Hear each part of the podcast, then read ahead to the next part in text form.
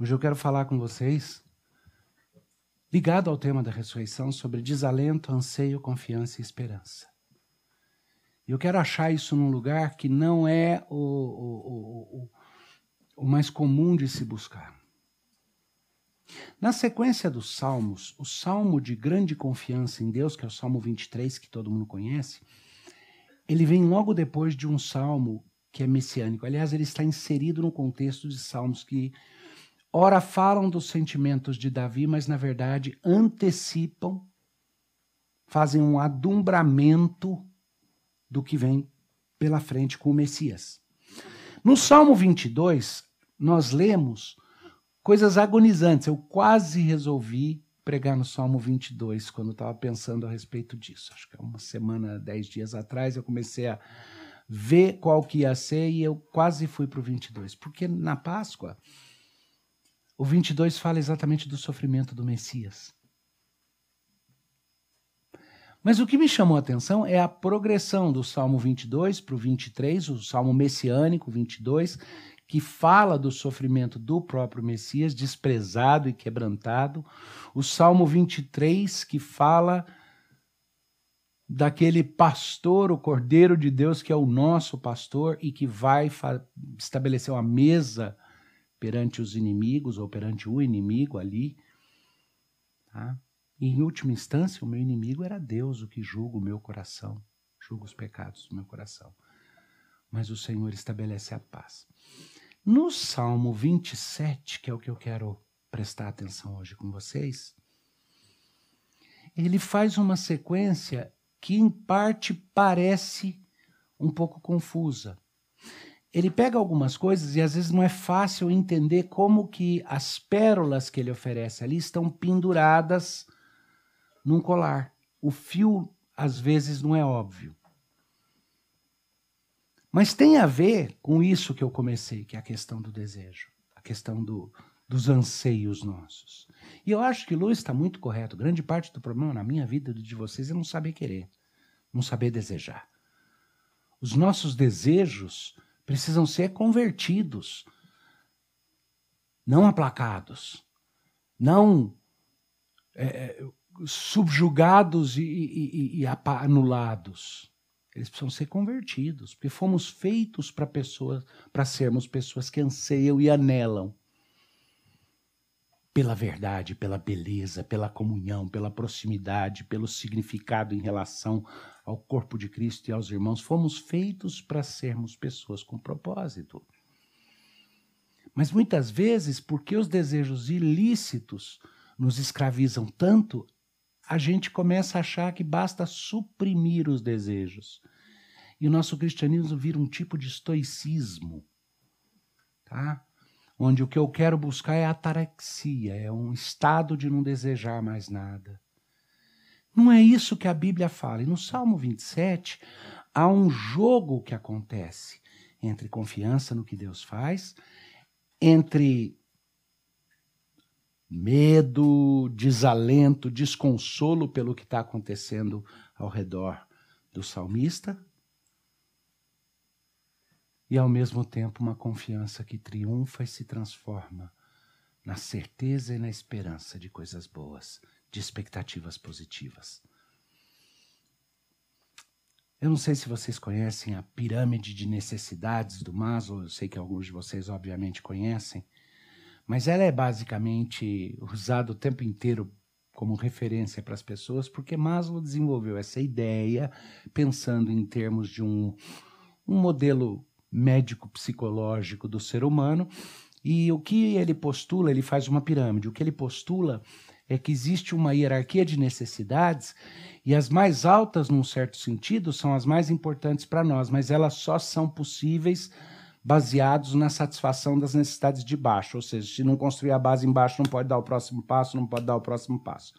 Isso é usado até mesmo eh, na área de discussão social, de engenharia social e tudo isso daí.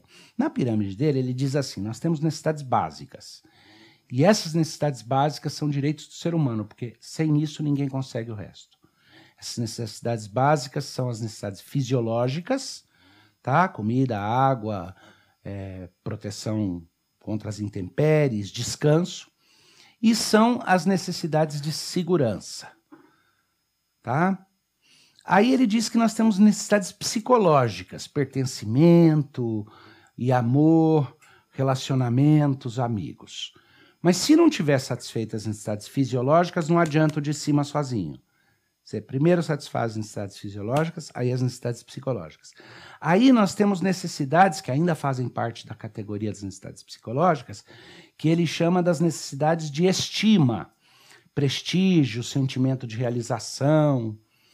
E por último, o que ele chama das necessidades de autorrealização, é, de autoatualização, que seriam alcançar o seu potencial pleno, é, incluindo as atividades criativas, sentir-se completamente autorrealizado.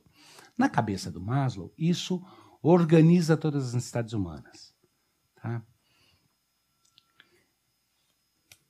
Há um pequeno problema. Eu fico imaginando como seria ver o Maslow debater com o C.S. Lewis, porque o C.S. Lewis iria virar para ele e falar: escuta, essas necessidades aí não passam de montourozinhos de terra ou de areia num quintal fétido, de lama. Existem anseios mais profundos. Aí você vai dizer, ah, sim, mas se misturar o aspecto religioso, isso é verdade. Não.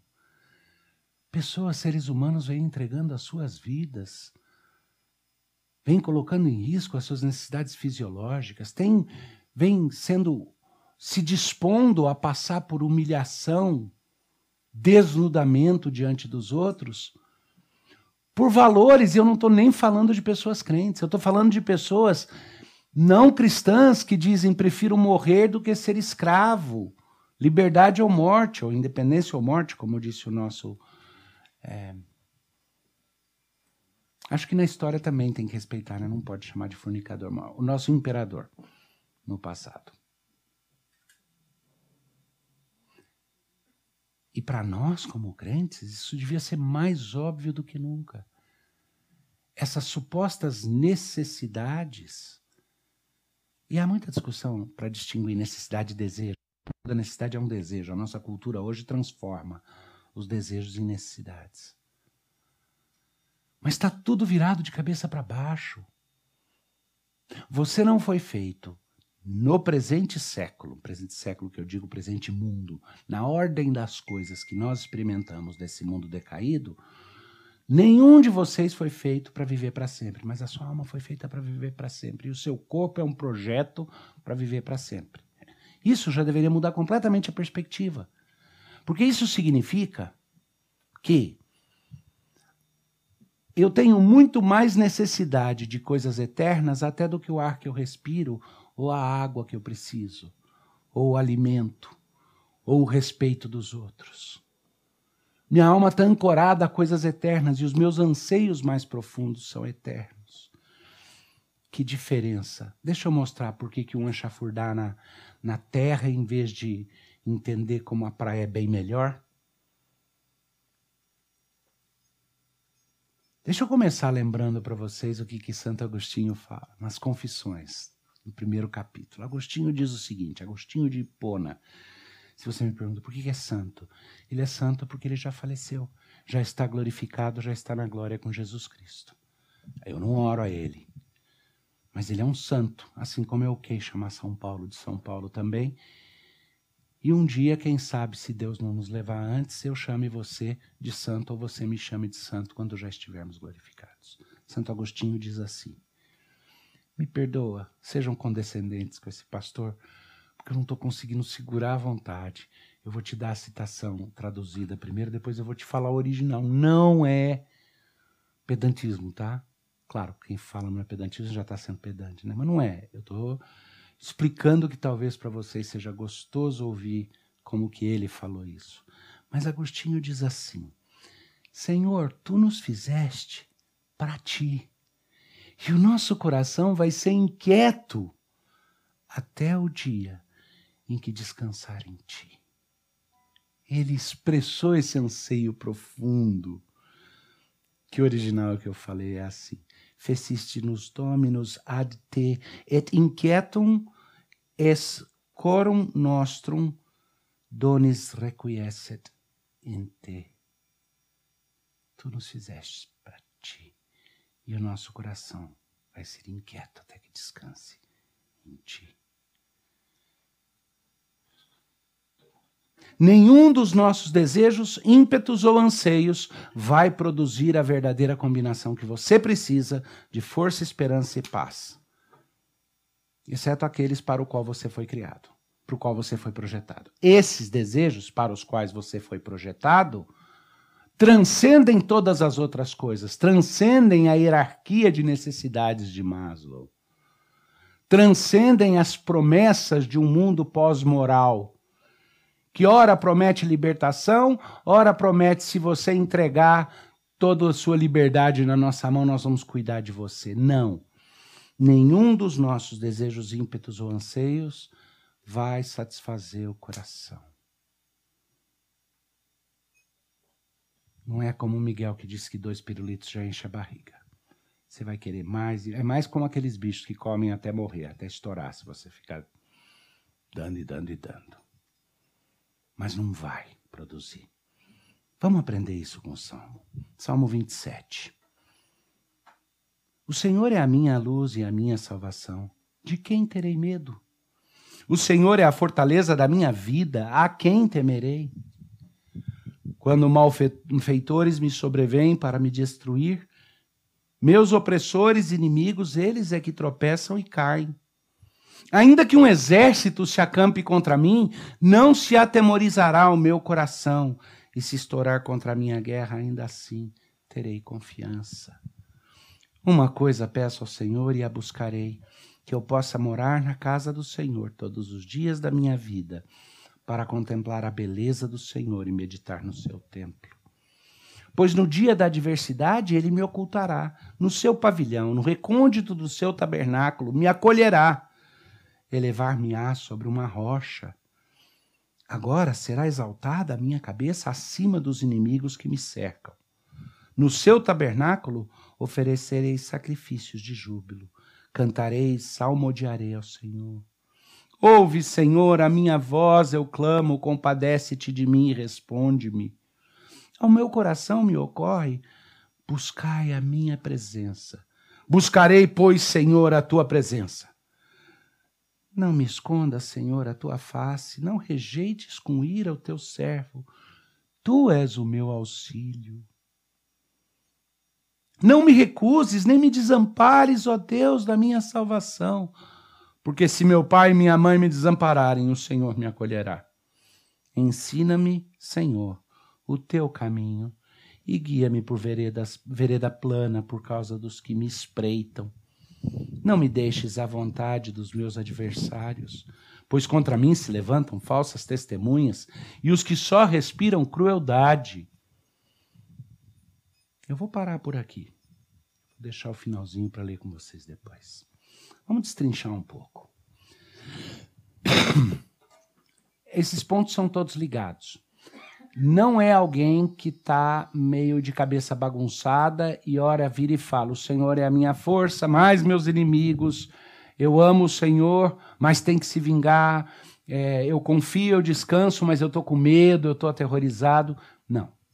Tem uma linha de raciocínio muito clara e eu vou reduzi-la a quatro perguntas que eu quero que vocês façam. Nós vamos refletir a respeito de cada uma delas à luz do texto. Quem mais você tem? O que, você tem para te proteger? O que, você tem de precioso? Ok, para alguns de vocês, juventude, beleza, força, vai passar. Já está começando a passar. Dá para sentir, não é? Para outros, capacidade. Vai embora também. Diminui. Riqueza não garante nada. Liberdade, sua cidadania, o fato de que você é bom, porque de alguma forma ou outra você fica dando sinais de virtude em, em simbolismos vazios. Você é tão bom que você ama tantos outros que você usa cinco máscaras, uma em cima da outra, para provar o quanto você realmente está preocupado com os outros. Cinco. Cinco é pouco, né? Melhor dez, né? Não, que confiança você tem em qualquer uma dessas coisas? Ah, não, mas pelo menos eu sou honesto com Deus. Eu busco a Deus honestamente. Cuidado. Nem por aí. Nem por aí. Somos não somos tão honestos assim, não. Menos, menos. Quem mais eu tenho? Para Davi, a pergunta era essa. Talvez uma das frases com as quais eu mais me identifique no convívio dos apóstolos com Jesus é quando Jesus vira para Pedro, depois que uma multidão ficou ofendida com o que ele falou e foi embora. Ele vira para os apóstolos e, e, Pedro ali junto e fala: Quereis vós também retirar-te? E Pedro responde: Senhor, para onde eu vou? Se só tu tens as palavras. Para quem mais eu vou? Quem que você tem? Família. Eu amo minha família preciosa. O braço forte, o ombro largo do meu pai, as mãos carinhosas da minha mãe, a minha esposa com quem eu já não consigo distinguir onde ela come, acaba e eu começo, ou vice-versa. A gente já está tão junto que parece que a gente nasceu colado. Os filhos que Deus me deu. Amo tudo isso. A igreja, os irmãos, vocês. Mas nada disso vai satisfazer o anseio mais profundo do meu coração. Tudo isso só vale a pena se alguma outra coisa tiver no lugar. E o salmista começa fazendo uma declaração que a gente ouve, acha bonitinha e, e, e, e, de certa forma, se apega a ela sem perceber a profundidade. Você tem encontrado segurança em alguma das outras fontes que não seja Deus? As ruins são óbvias. Mas até aquelas coisas que são muito boas e positivas, elas não vão nos trazer segurança completa. E o salmista então começa já declarando. E eu estou transformando aquilo que ele afirma no tipo de resposta a uma pergunta implícita. E a pergunta é: quem mais eu tenho? O Senhor é a minha luz e a minha salvação. Por isso que eu não vou ter medo. O Senhor é a minha fortaleza. Por isso é que eu não me apavoro. E quando Davi escreveu isso, ele tinha toda razão para ter medo e se apavorar. Assim como nós temos.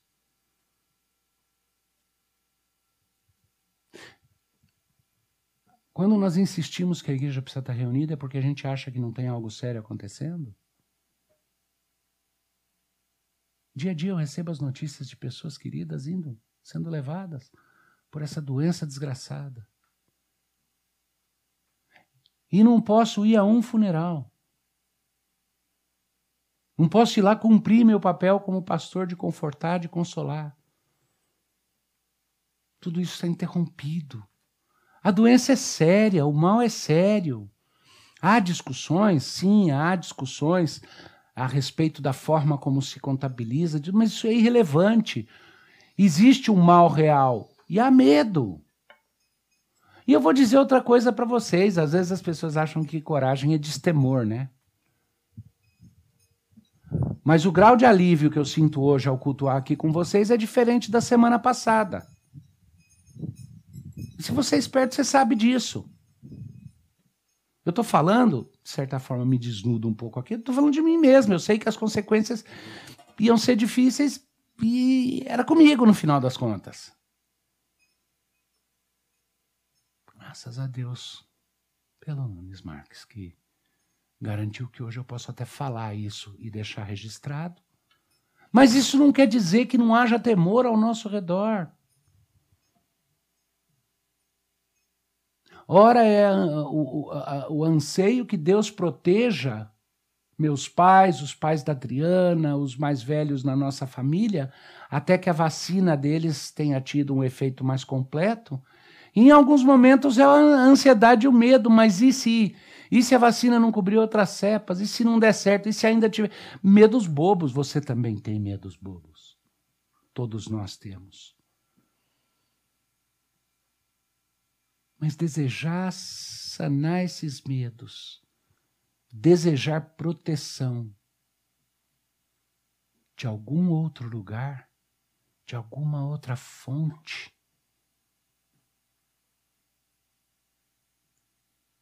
Não. Para o salmista, no meio de uma situação onde ele sabia da realidade dos ataques aos quais estava sujeito, com a consciência de que ele escrevia e em vários momentos estava antecipando, em vários dos seus salmos, estava fazendo referências messiânicas. O que ele dizia se aplicaria mais perfeito é o Messias quando viesse. Mas ainda assim, ele afirma: O Senhor é a minha luz e a minha salvação. De quem eu vou ter medo? O Senhor é a fortaleza da minha vida.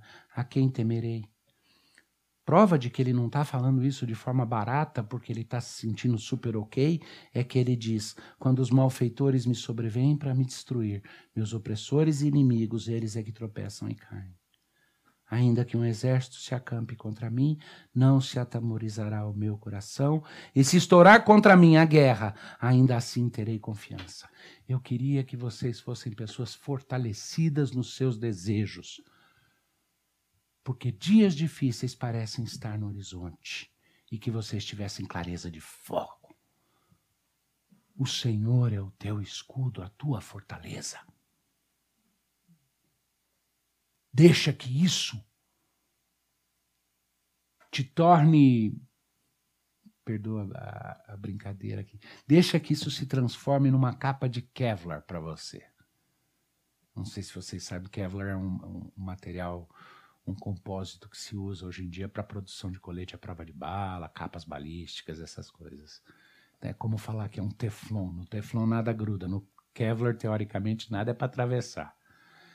Vista a capa.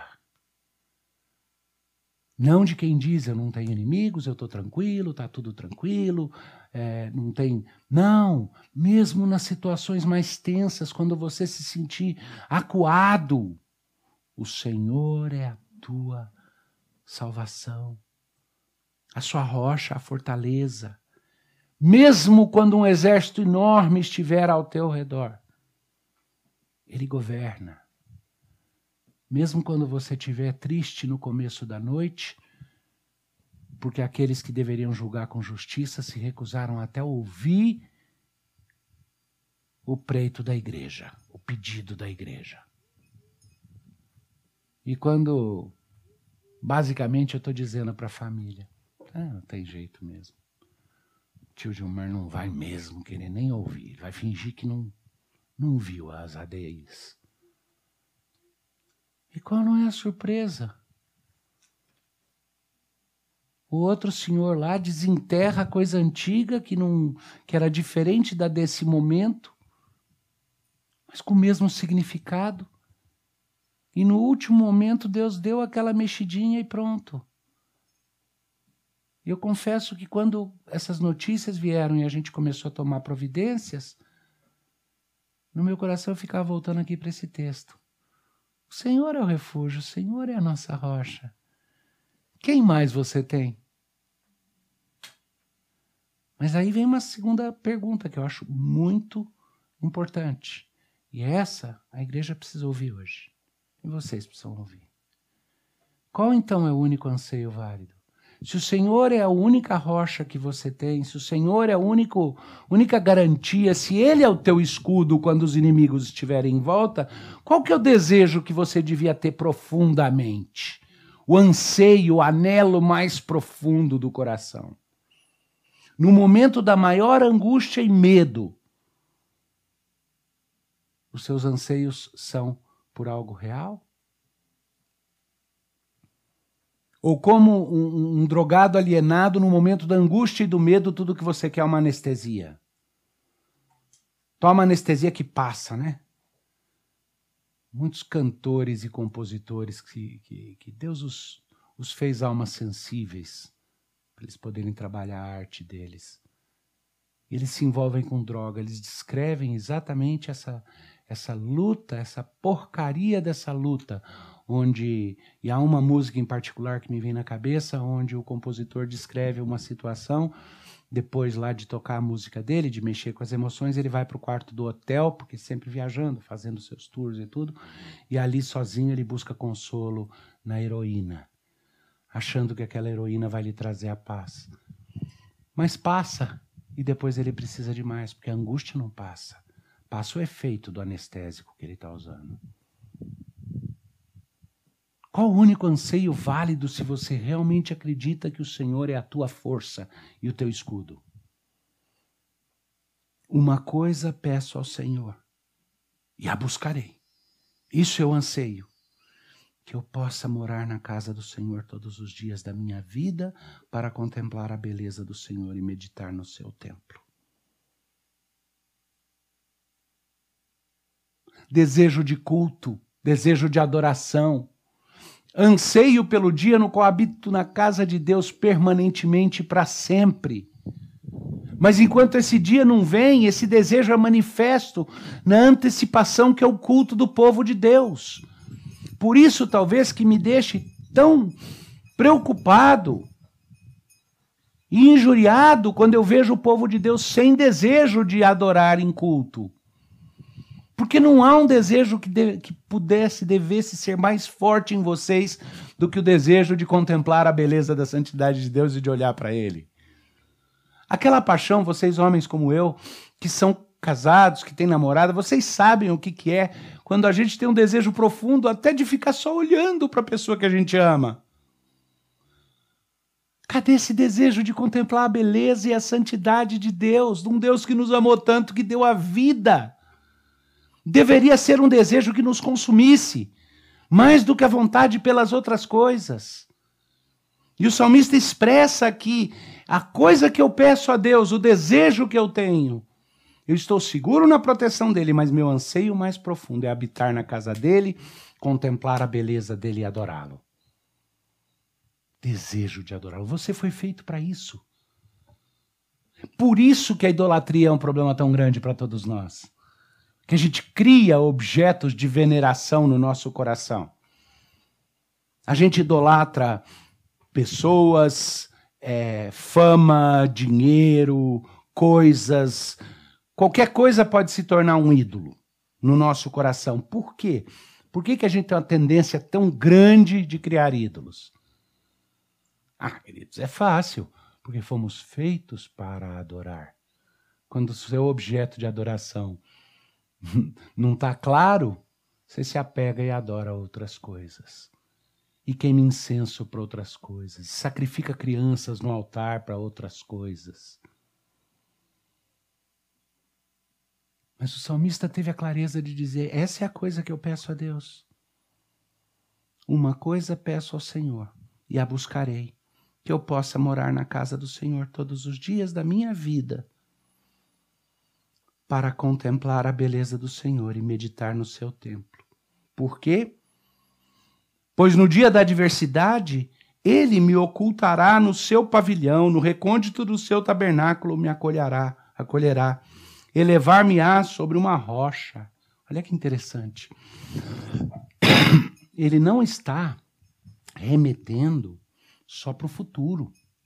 Uma coisa eu peço, habitarei na casa do Senhor e tal, só no futuro. Porque quando ele, ele volta aqui, ele fala, pois no dia da adversidade, ele está falando do presente.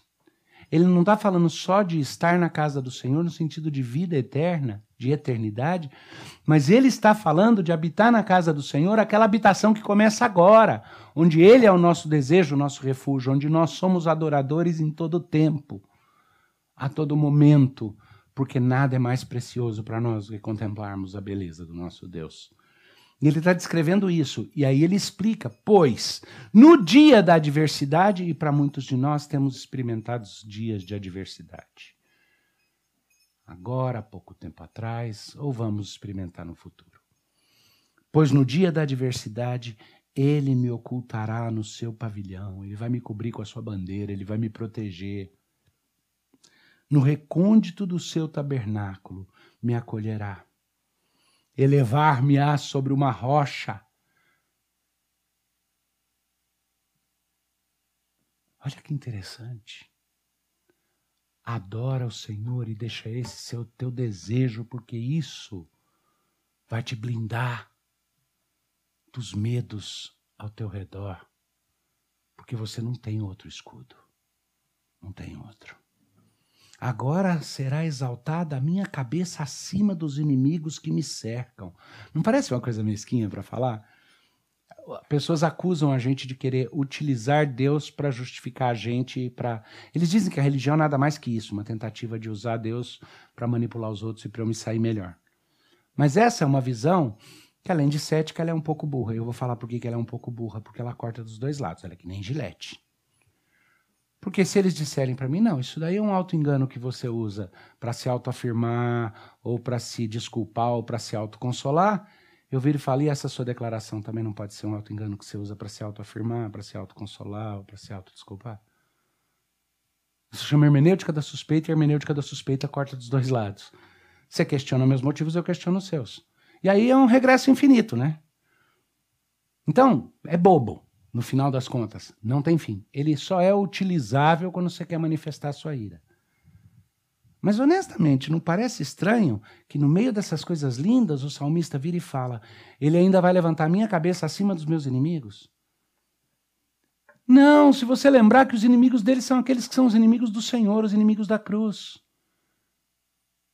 Eu não quero ninguém colocado aos meus pés, mas eu quero os inimigos da cruz colocados aos pés de Jesus Cristo, como eles serão.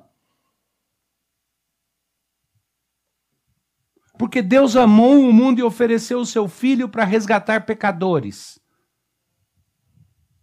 Mas nesse mundo há pessoas que foram criados para serem vasos da ira de Deus. Está na palavra isso. Não tem... Eu não estou dizendo mais do que está na Bíblia. Eu sei que isso cria dificuldade para algumas pessoas.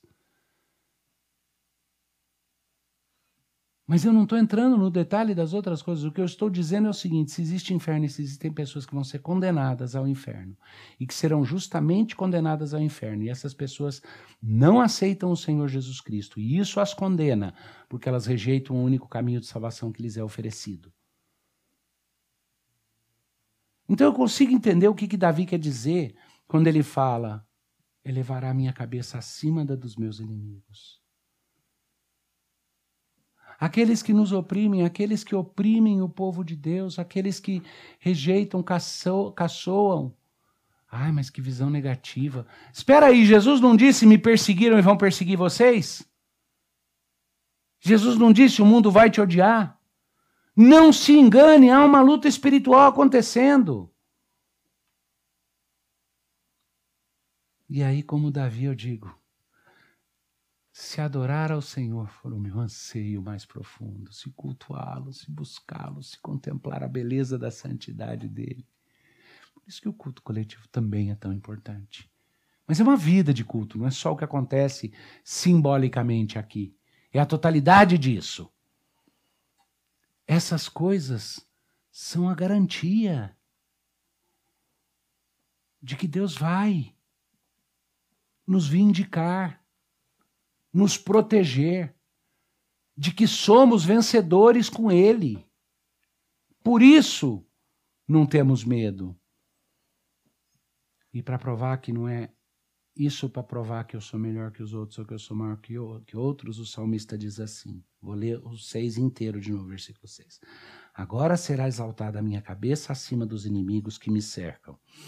No seu tabernáculo, tabernáculo de Deus, oferecerei, sacrifícios de júbilo, cantarei salmodiarei ao Senhor. É para adorar. É para adorar que Ele quer. É para adorar que Ele quer essa liberdade. É para poder adorar a Deus. Porque foi para isso que Ele foi criado. E aí vem a, a terceira pergunta aqui para vocês. Qual então é a única confiança certa que existe? Qual a única coisa em que você realmente pode confiar? Se Cristo é o teu refúgio, se não há outro em quem, para quem olhar. E se o teu desejo é contemplar a beleza dele, então como que eu estruturo essa confiança? Quem vai me trazer a salvação? As palavras do ex-ministro da Educação e compositor pop. Será que é o super-homem que vai vir nos, nos restituir a glória? É nessa música mesmo que ele diz: Um dia pensei que ser homem era o suficiente, mas agora descobri que a minha parte feminina é a minha parte mais preciosa e tal. Mas no que, que você confia? Pessoas, governo, poderes, vacina, o progresso da humanidade. Nada contra nenhuma dessas coisas. Gosto da ideia do progresso. Não vejo a hora de cinquentão poder tomar vacina também. Mas antes vamos vacinar os sessentões e setentões. Acho que os com mais de 80 já foram todos, né? Nada contra, mas não é minha confiança. Nem homens. Confesso que na carne fico mais tranquilo de fazer o culto amparado juridicamente. Mas não é para mim o fator decisivo. Vocês sabem disso. Que há coisas que a gente responde a uma autoridade maior. Mas nenhuma dessas coisas deve ser objeto de confiança minha no meio dessa declaração, não é inconsistente? O que está acontecendo com Davi aqui? Ele está louco? Porque ele vira e fala: O Senhor é o meu refúgio. Mas depois ele vai começar a pedir para Deus o proteger. Mas ele já não falou que Deus protege, ele confia. Escuta só. Ouve, Senhor, a minha voz. Eu clamo, compadece de mim, responde-me. Ao meu coração me ocorre, buscai a minha presença. Ele está descrevendo o processo, o momento da angústia dele. Ele está falando que quando ele roga e clama a Deus, como neste momento que ele diz: Ouve-me, Senhor, responde-me. Deus põe um desejo no coração dele. Qual que é o desejo que ele põe? Não, não é óbvio, presta atenção, porque não é tão óbvio, porque a nossa leitura acaba sendo confusa. Mas o texto é claro. Escuta bem. Ao meu coração então me ocorre buscai a minha presença. Buscarei, pois, ao Senhor a tua presença.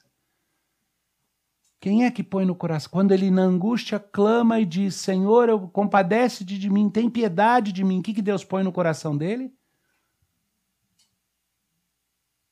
Vontade de buscar a presença de Deus. É o Espírito Santo que está inspirando isso daqui. Quando você clama e diz: Senhor, tem piedade, tem misericórdia de mim, compadece de mim, me ajuda, Senhor, eu estou na angústia, eu estou no buraco. O que, que é que Deus vai colocar no seu coração? Vontade de adorar, desejo de adorar. O resto é distração. O resto só vai te, só vai virar comiseração, autopiedade, ira, luta interna. E o salmista reconhece: ao meu coração, então me ocorre: buscai a minha presença. Então, Senhor, buscarei a tua presença. Não me esconda, Senhor, a tua face, não rejeites com ira o teu servo. Tu és o meu auxílio, não me recuses nem me desampares, ó Deus da minha salvação. Porque até se meu pai e minha mãe me desampararem, o Senhor me acolherá. Esse é o pedido dele. Esse é, é, esse é o socorro, essa é a única confiança certa que ele tem. Não me deixes à vontade dos meus adversários, pois contra mim levantam falsas testemunhas e os que respiram crueldade. Não me entrega na mão deles, Senhor. Mas é só em ti que eu vou confiar. Mas eu prometi quatro perguntas, né? Essa última é bem importante porque se eu perguntar para vocês qual então é a sua maior esperança, à luz do que eu estou falando é, é, eu quero habitar na casa do Senhor para sempre, eu quero gozar com Ele de comunhão plena, eu quero contemplar a beleza de Deus, eu quero estar com Ele e com o povo de Deus. Esse, esse, é meu, esse é meu carnaval, essa é minha alegria, esse é o meu gozo eterno, é estar com Deus e ver a Deus e contemplar a Deus. Mas Tem um elemento curioso aqui. Lembra que quando eu estava falando da declaração dele, uma coisa eu peço a Deus que eu habite na casa do Senhor para sempre, que a gente tende a jogar isso só para o futuro? A esperança que nos fortalece para o além, para a eternidade, ela é para agora também. Ela é a paz que transcende o entendimento é confiar e descansar que eu não vou ter que esperar morrer para ver a misericórdia do Senhor. Que eu vou ver a misericórdia do Senhor na terra dos vivos, no tempo dessa vida. Que eu vou experimentar a benignidade dele, mesmo que eu ande no vale da sombra da morte, ele vai me trazer e me conduzir. E é isso que o salmista diz. Eu creio que verei a bondade do Senhor na terra dos viventes. Espera pelo Senhor, tem bom ânimo e fortifique-se o teu coração. Espera, pois, pelo Senhor. Queridos, nós vamos ver a misericórdia de Deus, não importa o que vier, na terra dos vivos, não só na eternidade. Talvez alguns de nós cheguem ao ponto de perder a vida ou serem severamente cerceados por amor a Cristo. Mas não importa, você vai ver a misericórdia do Senhor na terra dos viventes, se você souber que o teu propósito é adorá-lo. E vai até triunfar sobre os seus inimigos, porque o nosso guerreiro, o nosso rei, o rei do universo, é Jesus Cristo. E ele tem muito pouca paciência com quem abusa das ovelhinhas dele. Mas o meu anseio não é nem a vindicação, nem a vingança, nem a vitória. É adorar ao Senhor e contemplar a beleza da santidade dele. Saber que um dia eu vou habitar na casa dele eternamente, mas que essa habitação começa agora e que eu confio e descanso que verei a bondade do Senhor na terra dos viventes se agarra a isso. E que isso seja para você, porque essa é a conclusão desse salmo. Bom ânimo. Que isso seja para você a base para bom ânimo. Que isso fortifique o seu coração para esses tempos. Senhor, não há outra coisa, não tem outro Deus, não tem outro refúgio. É em Ti que eu me refugio. Mas, Senhor, eu me sinto acuado por tantas coisas. Mas eu sei que o meu desejo mais profundo é te ver, ver na tua beleza e viver na tua luz.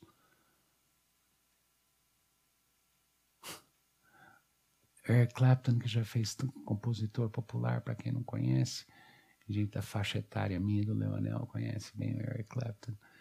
Uma das músicas que eu mais gosto dele, que ele fez bem mais velho, e é, é ambíguo saber entender exatamente a fé dele mas ele tem uma composição em particular. O mesmo cara que escreveu uma música chamada Eu Resolvo Tudo com Cocaína, muito tempo atrás, tem uma música dele que diz assim: Eu finalmente encontrei um jeito de viver na presença do Senhor. Eu finalmente encontrei um significado na presença do Senhor. Eu finalmente encontrei uma resposta vivendo na presença do Senhor. É isso. E que isso seja então a nossa resposta, a nossa fortaleza.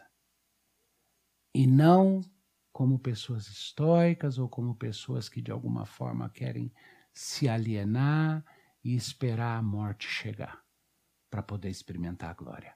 Como pessoas que entendem que ainda na terra dos viventes nós vamos ver a misericórdia do Deus a quem adoramos e a quem amamos. E que nós ansiamos e desejamos essa misericórdia ardentemente. Só não tanto quanto desejamos adorá-lo. Esse vem primeiro. Eu termino exatamente com as palavras finais desse salmo.